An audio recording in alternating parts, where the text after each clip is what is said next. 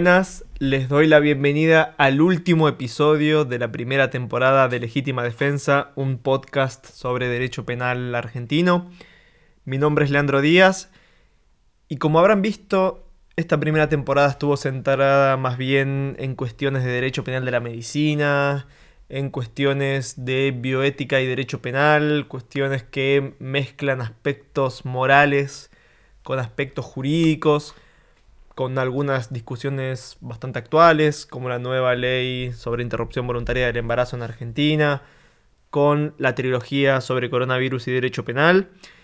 Y vamos a cerrar este primer enfoque, este primer acercamiento al, al podcast, esta primera temporada, con una discusión que se viene en Argentina, que seguramente se va a producir en los próximos meses que ya se está produciendo desde hace mucho tiempo en el debate académico y también en el debate legislativo de distintas partes del mundo, muy recientemente en España, como es la eutanasia.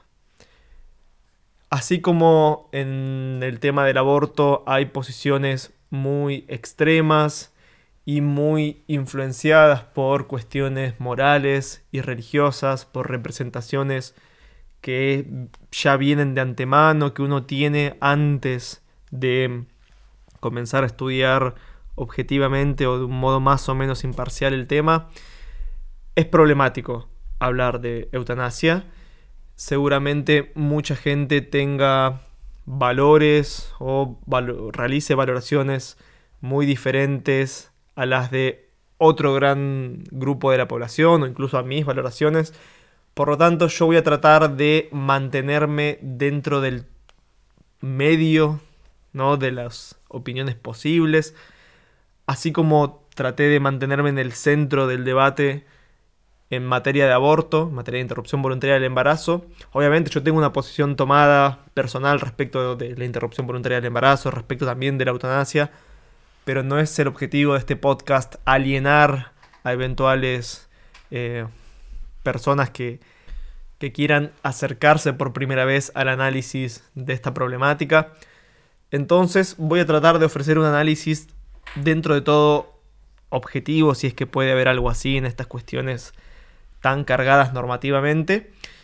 Y bueno, en todo caso que la valoración final o la decisión sobre si sería conveniente tomar una decisión legislativa adicional a las que ya se tomaron en Argentina respecto de los casos de eutanasia quedará en manos, en cabeza de quienes estén escuchando este podcast. Pero para hablar de eutanasia primero tenemos que saber de qué estamos hablando, ¿no? Y por eso tenemos que primero tocar algunas cuestiones conceptuales y especialmente definir qué se entiende por eutanasia. Hay todo un problema ya a nivel conceptual, definicional, yo solamente quisiera hacer dos aclaraciones. La primera aclaración es que voy a usar como sinónimos suicidio asistido, eutanasia, ayuda a morir, etc. Sé que muchas personas tratan de em, utilizar estos términos de un modo distinto al que yo voy a usar, es decir, no como sinónimos, sino que los utilizan para dar cuenta de casos diferentes que merecerían una solución normativa diferente, pero yo creo que eso genera un riesgo muy importante de fraude de etiquetas, es decir, de esconder la verdadera discusión de fondo a partir de terminología. Bueno, en este caso no lo llamo eutanasia y por lo tanto va a estar bien este caso, va a tener una mejor valoración por otra razón, pero como yo ya le cambié el nombre, entonces el estigma de la palabra eutanasia desaparece y es más fácil justificar todo. Entonces yo voy a directamente hablar siempre de eutanasia. Todos los casos que vamos a ver van a ser de eutanasia, después vamos a calificar esa eutanasia, ¿no? Vamos a hablar de eutanasia activa, pasiva, indirecta, etc. Pero siempre vamos a hablar de eutanasia. Puede ser que eso no sea lo mejor, de vuelta hay gente que no hace esto, pero yo creo que realmente, honestamente creo que esta es la mejor forma de abordar el problema. Y la segunda cuestión conceptual es, bueno, voy a ofrecer una definición de eutanasia bastante estándar, una definición bastante aceptada, al menos en la bioética, puede ser diferente y obviamente esta definición nos va a dejar afuera algunos casos que también podrían ser considerados de eutanasia y quizá también va a abarcar algunos casos que mucha gente no consideraría de eutanasia. Pero bueno, es lo estándar y creo que sirve esta definición para eh, comenzar a, a, discutir, sin perjuicio de que podamos cambiarla eventualmente o podamos discutirla. Es una definición que ofrece Eduardo Rivera López, de vuelta, bastante estándar en el sentido de que se repite en manuales de bioética, manuales de derecho penal, etc. Eutanasia sería lo siguiente, una conducta llevada a cabo por un agente de salud, una de cuyas consecuencias previsibles por él es la muerte del paciente, que padece una enfermedad grave e irreversible, y que es llevada a cabo con la justificación de que la muerte del paciente no es un mal o un daño para sí. Parece corta la definición, o no tan corta, pero tiene un sin número de elementos muy, muy importantes. El primer elemento es que hablamos de una conducta. ¿Por qué hablamos de conducta como algo genérico? Porque se abarca tanto acciones como omisiones. En principio vamos a hablar de eutanasia como una conducta que puede ser incluso omisiva por parte del médico o la médica. Hay toda una discusión sobre acciones y omisiones, si eh, puede haber una equivalencia valorativa en derecho penal, en la ética. Bueno, no importa eso ahora, tratemos de abarcar los dos supuestos, tanto acciones como omisiones. Segundo elemento, bueno, típicamente, típicamente en el sentido de usualmente, los casos que vamos a tratar tienen como protagonista a un médico o a una médica. Es decir, un médico o una médica practica la conducta y no el paciente mismo. Si el paciente mismo de propia mano realiza la conducta, ahí sí estaríamos en presencia de un suicidio que puede tener una valoración diferente. A nivel derecho penal en Argentina esto también es problemático porque hay un delito que es colaboración y ayuda al suicidio. Es un tipo penal viejo, un tipo penal histórico, bastante problemático y difícil de justificar, pero no nos metamos en esas cuestiones, en esas cuestiones vinculadas al suicidio. Acá vamos a concentrarnos en casos en los cuales la persona no se suicida, de propia mano, por así decirlo, sino que requiere la colaboración de un médico o una médica. Tercer elemento. La consecuencia previsible de la conducta es la muerte de la persona. Pero, y esto es muy importante, no necesariamente debe ser una consecuencia intentada de forma directa. ¿no? Puede ser incluso un efecto colateral de la conducta. Y esto lo vamos a ver con la eutanasia indirecta en el sentido de que si la conducta del médico tiende no a matar al paciente o a la paciente, sino a disminuir el dolor, pero se asume como probable, como posible la muerte de él o la paciente, bueno, eso también es eutanasia. No hace falta que la consecuencia muerte sea una consecuencia intentada de forma directa, puede ser una consecuencia colateral de, de la conducta, un efecto colateral de la conducta.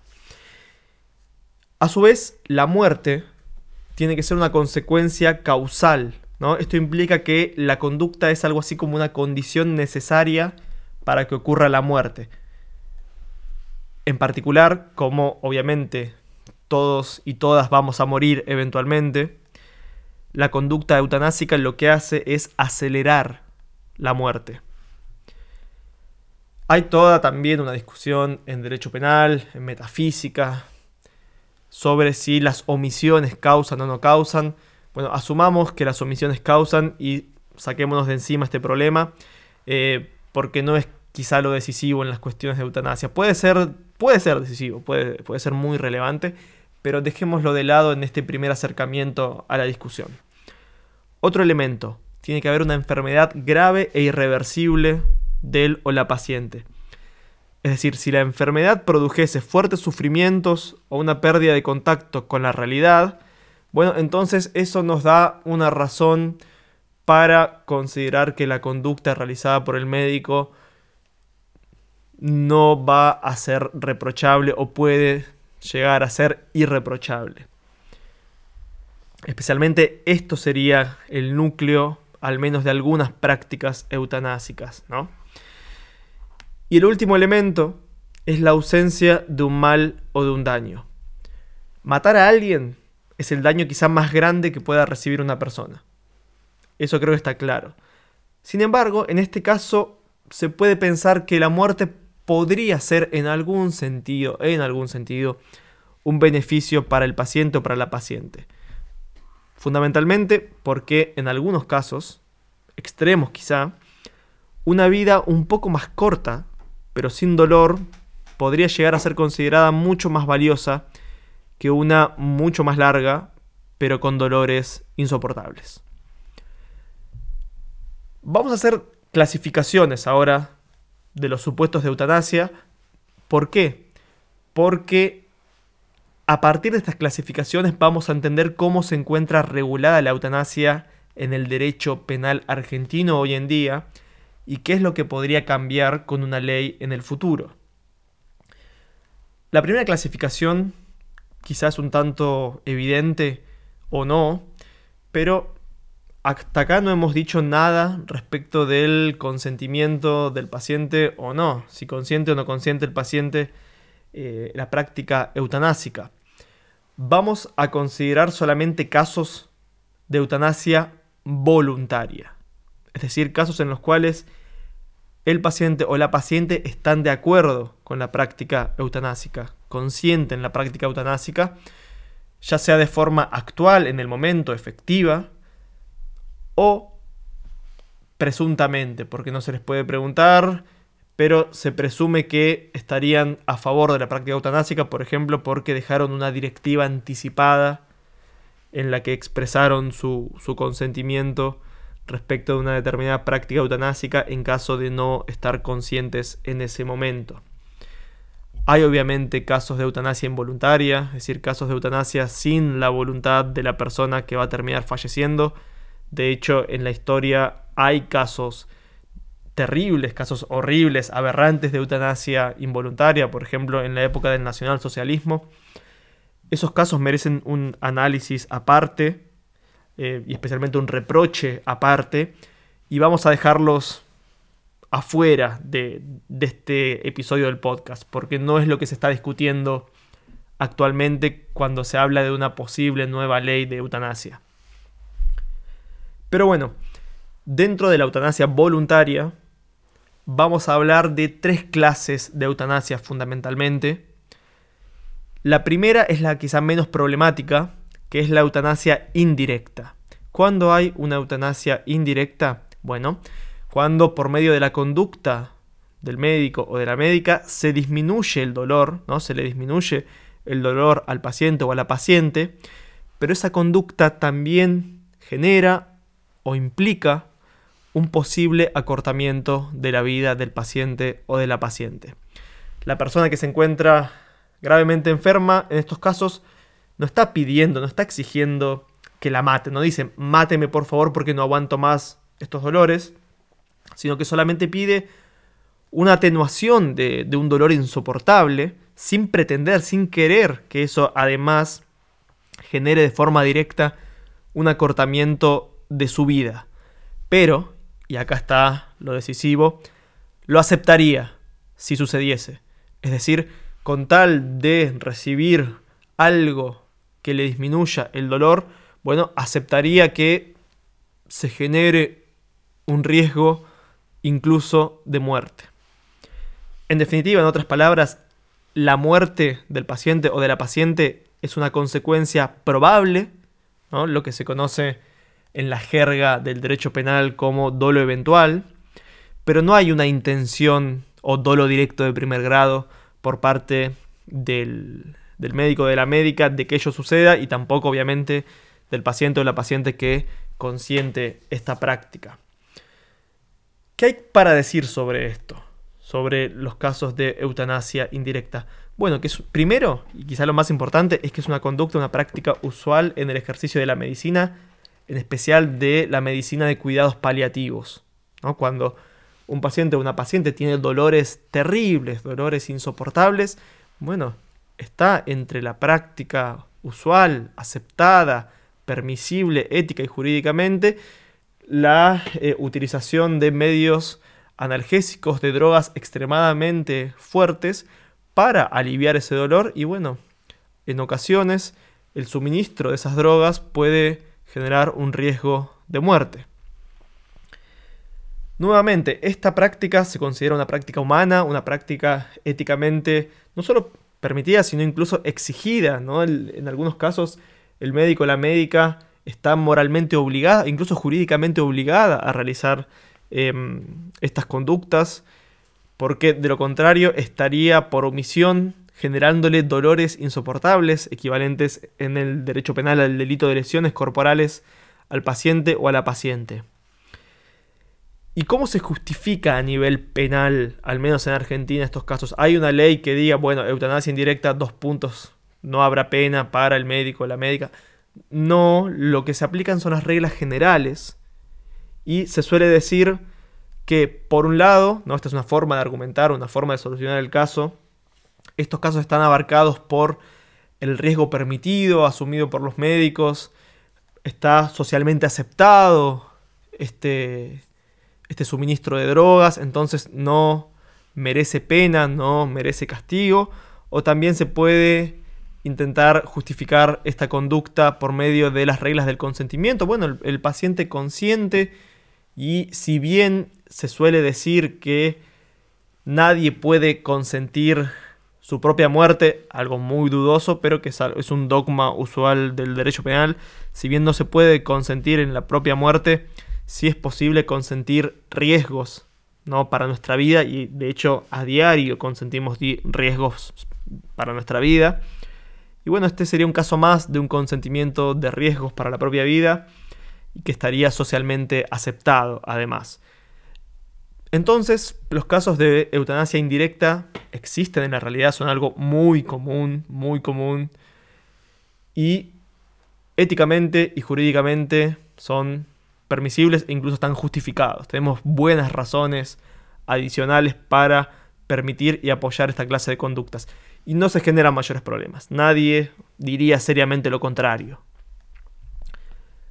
Los problemas comienzan cuando nos alejamos un poco de la eutanasia indirecta. Y el primer problema aparece con la llamada eutanasia pasiva. Cuando hay una eutanasia pasiva, bueno, cuando se produce una interrupción del tratamiento y esa interrupción conduce a la muerte, obviamente por deseos del propio paciente o de la paciente.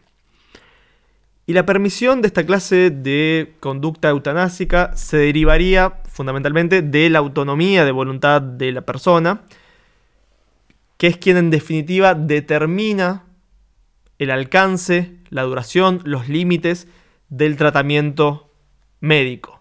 Es decir, quien decide hasta dónde va a llegar el tratamiento médico, hasta dónde va a eh, continuar con una operación o con una serie de operaciones o con una conexión a un respirador artificial o a lo que sea, bueno, es la propia persona afectada. Entonces se suele justificar éticamente esta conducta y decir, no, esto no es algo reprochable o quizá de hecho sea algo que el, que, perdón, que el médico está obligado a hacer que tiene razones positivas para hacerlo, es la autonomía del paciente. Esa es la razón. El paciente es quien decide, el paciente, la voluntad del paciente es la ley suprema. Esto es lo que se suele decir actualmente en bioética. Entonces, en virtud de esto, ¿no? y, y de que el consentimiento se ha convertido, especialmente en las últimas décadas, en el bastión de la ética médica, es que estas conductas de eutanasia pasiva actualmente de forma mayoritaria, no de forma quizá unánime, de forma mayoritaria se consideran permisibles éticamente.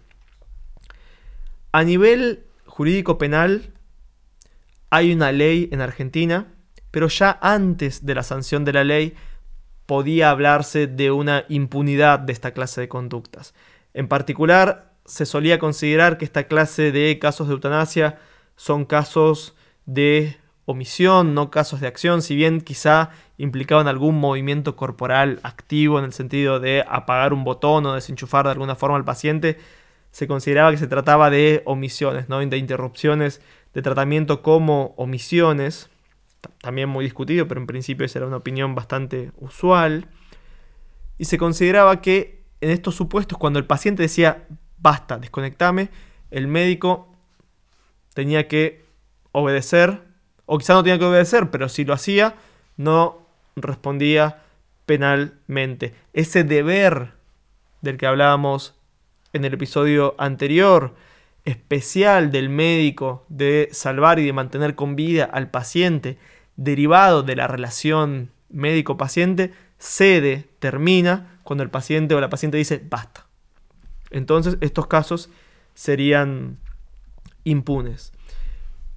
Pero, pero, pero, no estaba regulado en Argentina con claridad, podía haber opiniones contrarias, entonces los médicos y las médicas que desconectasen a pacientes, por más que esté claro, por más que estuviese claro que el paciente o la paciente quería que se la desconecte, bueno, estaban sometidos a riesgos de punibilidad. Riesgos de punibilidad en el sentido de que podía haber alguna denuncia de, familiares o de asociaciones o lo que sea.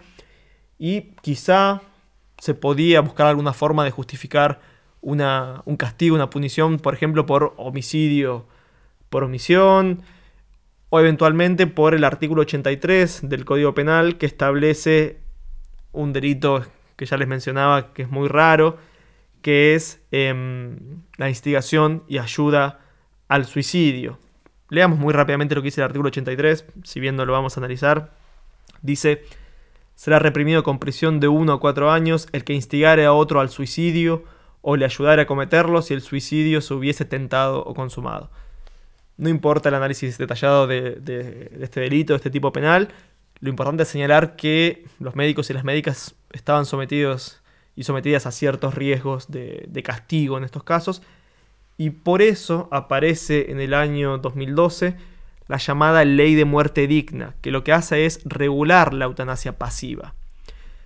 En especial lo que hace es brindar una definición del consentimiento informado del paciente y entre los elementos del consentimiento informado aparece lo siguiente, ¿no? Y dice expresamente que por consentimiento informado se entiende el derecho que le asiste en caso de padecer una enfermedad terminal, perdón, una enfermedad irreversible, incurable, o cuando se encuentre en estadio terminal, o haya sufrido lesiones que lo coloquen en igual situación en cuanto al rechazo de procedimientos quirúrgicos, de hidratación, alimentación, de reanimación artificial o al retiro de medidas de soporte vital, cuando sean extraordinarios o desproporcionados en relación con las perspectivas de mejora o que produzcan sufrimiento desmesurado, también del derecho de rechazar procedimientos de hidratación y alimentación cuando los mismos produzcan como único efecto la prolongación en el tiempo de ese estadio terminal irreversible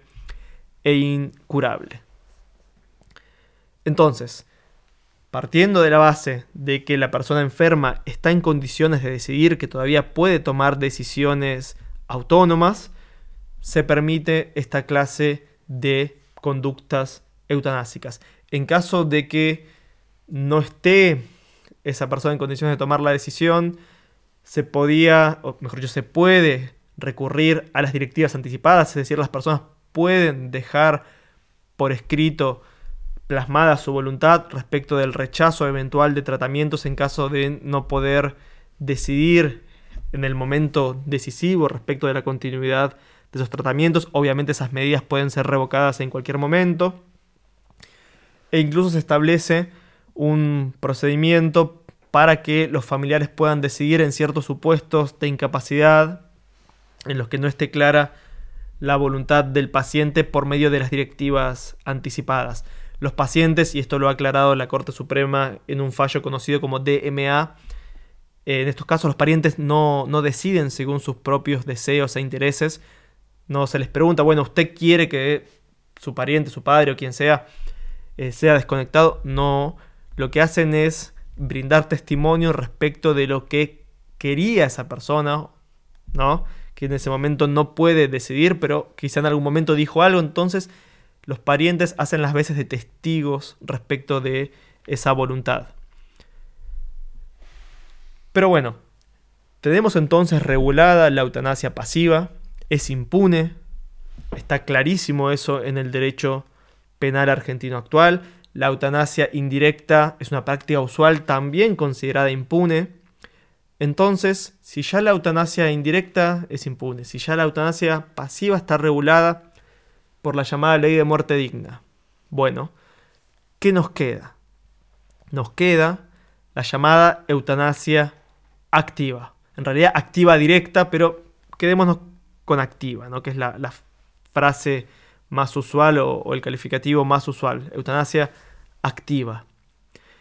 ¿Cuándo hay eutanasia activa? Bueno, a petición de la persona enferma, el médico o la médica la priva activamente de la vida. Por ejemplo, realiza una conducta consistente en inyectarle de forma letal una droga al paciente que obviamente solicita que el médico o la médica realice esa conducta activa. Ya no estamos en presencia de una mera interrupción del tratamiento, como en el caso de la eutanasia pasiva, sino que se produce un acortamiento intencional de la vida de forma activa. La muerte en estos casos es la consecuencia que de hecho se busca ¿no? por medio de la acción de forma intencional, debido a que es el medio para terminar con el, con el sufrimiento, con el dolor del paciente o de la paciente. Y en muchas jurisdicciones está prohibida, y entre esas jurisdicciones está la República Argentina. De hecho, en la ley de muerte digna a la que hacíamos referencia hace unos minutos para el análisis de la eutanasia pasiva, se dejó establecido expresamente que la eutanasia activa se encuentra prohibida y que no se veía afectada por esta ley de muerte digna. En particular, en la parte de regulación de las directivas anticipadas, hay una oración que dice lo siguiente, las directivas deberán ser aceptadas por el médico a cargo, salvo las que impliquen desarrollar prácticas eutanásicas. ¿Qué significa prácticas eutanásicas? Porque les decía anteriormente que esta ley de muerte digna justamente lo que hacía era considerar permitidas prácticas eutanásicas. ¿Qué prácticas eutanásicas? Las prácticas de eutanasia pasiva.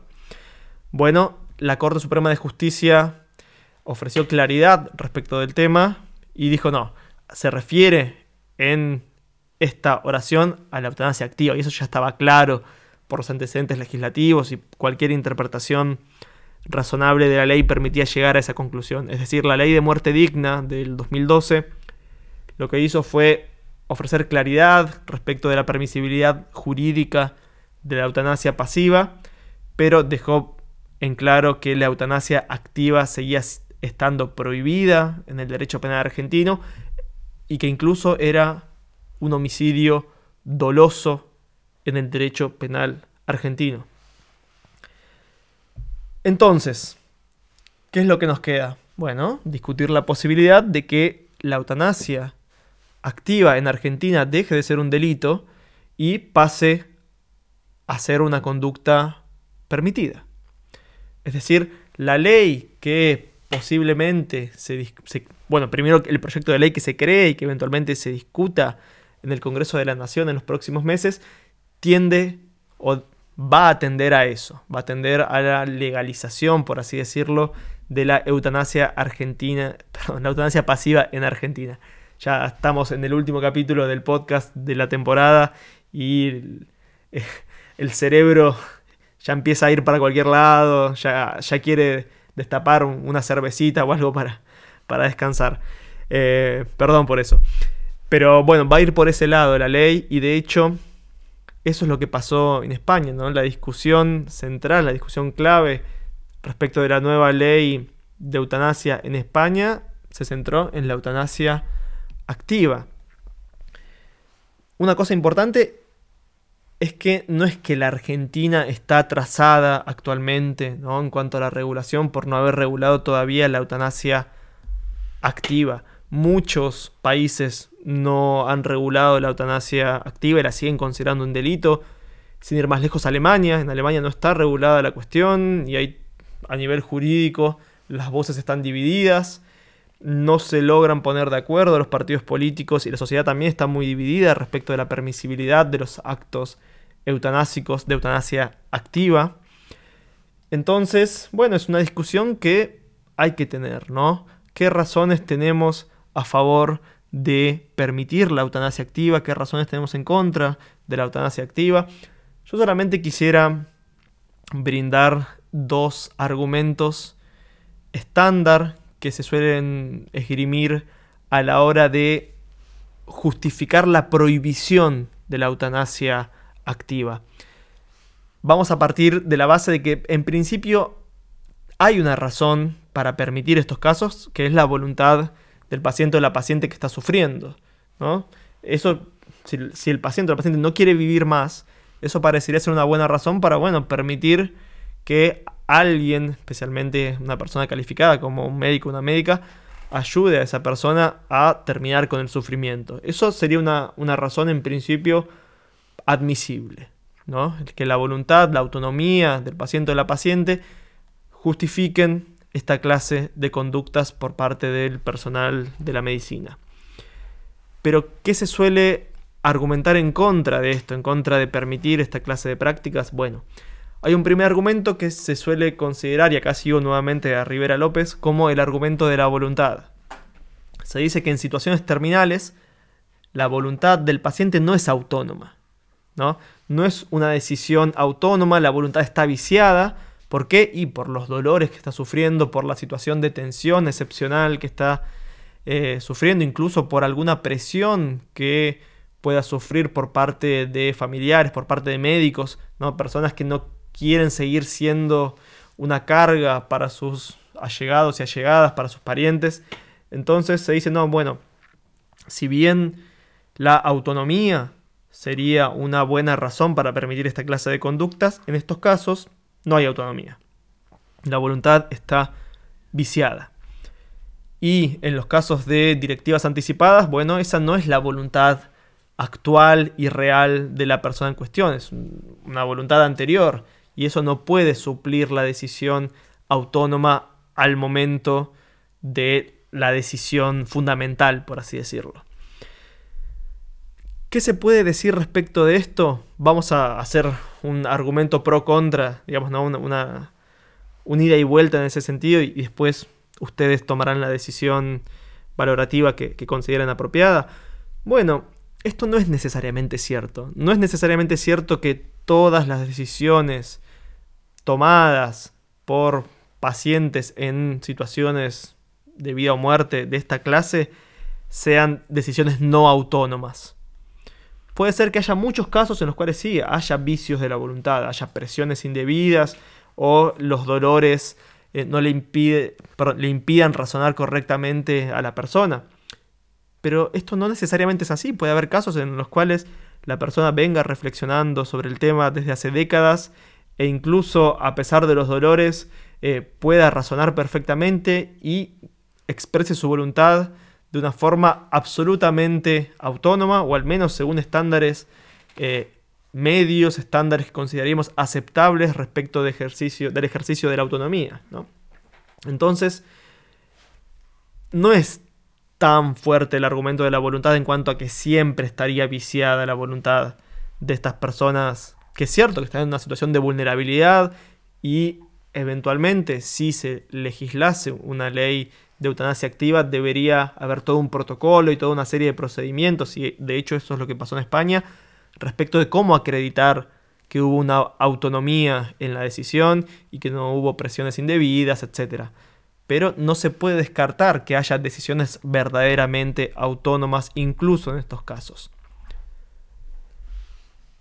El segundo argumento, muy usual, es el llamado argumento de pendiente resbaladiza. ¿Qué es lo que dice el argumento de pendiente resbaladiza en contra de la permisión de la eutanasia activa? Dice, si permitimos la eutanasia activa, en casos, por ejemplo, de enfermedades terminales, dolores insoportables, etc., bueno, se corre el riesgo de permitir una eutanasia activa siempre, incluso en casos que consideraríamos al menos, al menos dudosos o directamente injustificados o aberrantes. Casos en los cuales una persona que no sufre ninguna enfermedad terminal ni nada por el estilo está cansada de vivir por la razón que sea. O casos en los cuales nos queremos deshacer de ciertas personas porque no son útiles para la sociedad, etc. es decir, una práctica de eutanasia activa que en principio podría parecernos razonable en el caso de enfermedades terminales muy dolorosas, abriría la puerta a que en el futuro, ¿no? Porque se pierde el tabú respecto del homicidio o porque, por la razón que sea, bueno, que en el futuro empecemos a legalizar otros casos de homicidios, otros casos de eutanasia, incluso involuntaria, que ya no serían tan aceptables éticamente, sino que serían más dudosos o directamente aberrantes. Entonces, bueno, no, no abramos esa puerta. Mantengamos la situación como está, dice este argumento. Sigamos considerando que esta clase de prácticas son un tabú, que son un homicidio, y de esa forma bloqueamos la posibilidad de que en el futuro legalicemos prácticas mucho peores. ¿Cuál es el problema? ¿Cuáles son los problemas de, este argumento? Bueno, hay un primer problema empírico que tiene que ver con, bueno, ¿es realmente probable en términos empíricos que suceda algo así? Es decir, que por permitir la eutanasia activa en el futuro vayamos a permitir toda una serie de clases de conductas eutanásicas o cuasi eutanásicas absolutamente aberrantes o que se llegue a producir una situación con muchos abusos de las reglas de eutanasia activa y se termine eh, produciendo una serie de homicidios amparados por las reglas de eutanasia, pero que en realidad no habían sido consentidos. Hay, películas, hay libros escritos sobre eso. Por ejemplo, Amsterdam, ¿no? de Ian McEwan, eh, explora esa temática. Em, quizás sí, quizás sí sea, sea un buen argumento, quizás sí tengamos evidencia respecto de que, bueno, si abrimos la puerta, abrimos las compuertas de la eutanasia activa, en el futuro vamos a terminar permitiendo un montón de cosas aberrantes. Pero esto no es claro. Y en todo caso hay que ver la evidencia disponible. Por ejemplo, veamos qué es lo que pasó en los Países Bajos. Si realmente una vez que se aprobaron las leyes de eutanasia activa, después comenzaron los abusos y los casos aberrantes y se terminó permitiendo cualquier clase de eh, eutanasia incluso involuntaria y aparecieron casos aberrantes, etc. Quizás sí, quizá no la evidencia eh, e-, es difícil de interpretar. Se produjeron algunos casos en, los Países Bajos bastante dudosos, ¿no? Pero en general no hubo grandes excesos, o al menos esta es la opinión más usual. En un principio sí había habido una serie de, de conclusiones un tanto alarmantes. Hoy en día la conclusión más general es que, bueno, se produjeron algunos casos raros, pero que en líneas generales no se produjo, no se produjo em, un debilitamiento fuerte del tabú del homicidio, ni se comenzaron a, a producir casos aberrantes. Pero bueno, es una cuestión empírica, hay que ver qué es lo que pasó en otras legislaciones, por ejemplo, que sí permitieron la eutanasia.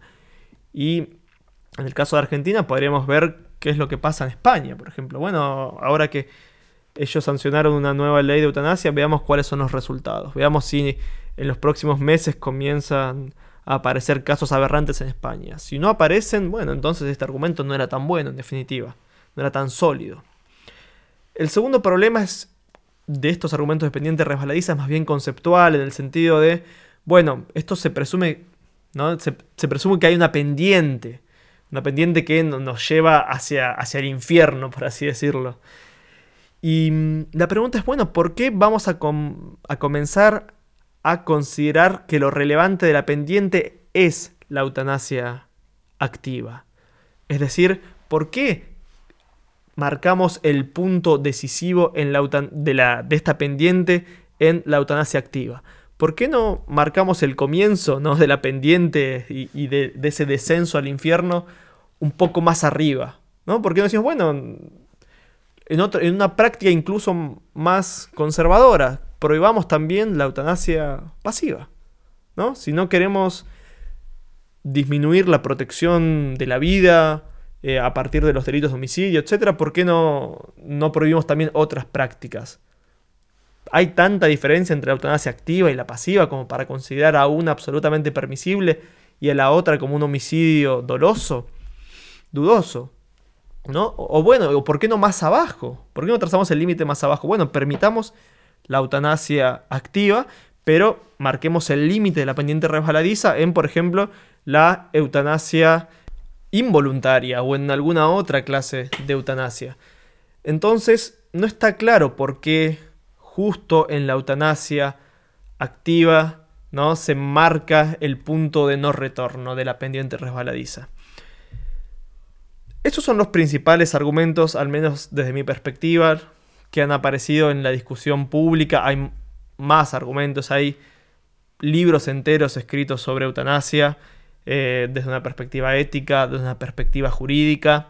Yo solamente quería mapear un poco la discusión para saber qué es lo que se viene en Argentina y qué es lo que se va a estar discutiendo en el futuro. Nuevamente, no es mi intención apoyar una ley de eutanasia activa, tampoco criticarla, sino simplemente mostrarles cuál es la situación actual, especialmente desde la perspectiva del derecho penal, y cuál podría ser la situación futura. Solamente para recapitular, según el derecho penal argentino actual, la eutanasia indirecta está permitida, la eutanasia pasiva está permitida, y lo que se va a discutir es si además tenemos que permitir la llamada eutanasia activa.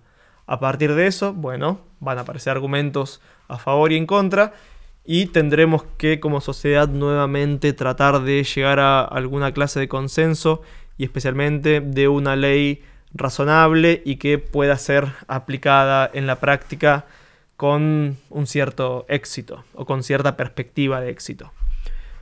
Bueno, con esto terminamos el último episodio de esta primera temporada de Legítima Defensa, el podcast sobre derecho penal argentino. Espero que hayan disfrutado estos seis episodios. Escucho críticas, sugerencias, propuestas de nuevos temas. A mí particularmente me gustaría hacer entrevistas eventualmente, pero con, la pandemia se complica muchísimo, así que no creo que hasta la temporada 5 o 6 sea posible hacer entrevistas. Pero bueno, nuevamente les digo que escucho solicitudes, críticas, etc. Muchas gracias por haber llegado hasta acá, no solo en este episodio, sino en toda la temporada. Y nos vemos luego, quizá en, en la segunda temporada de Legítima Defensa. Un fuerte abrazo.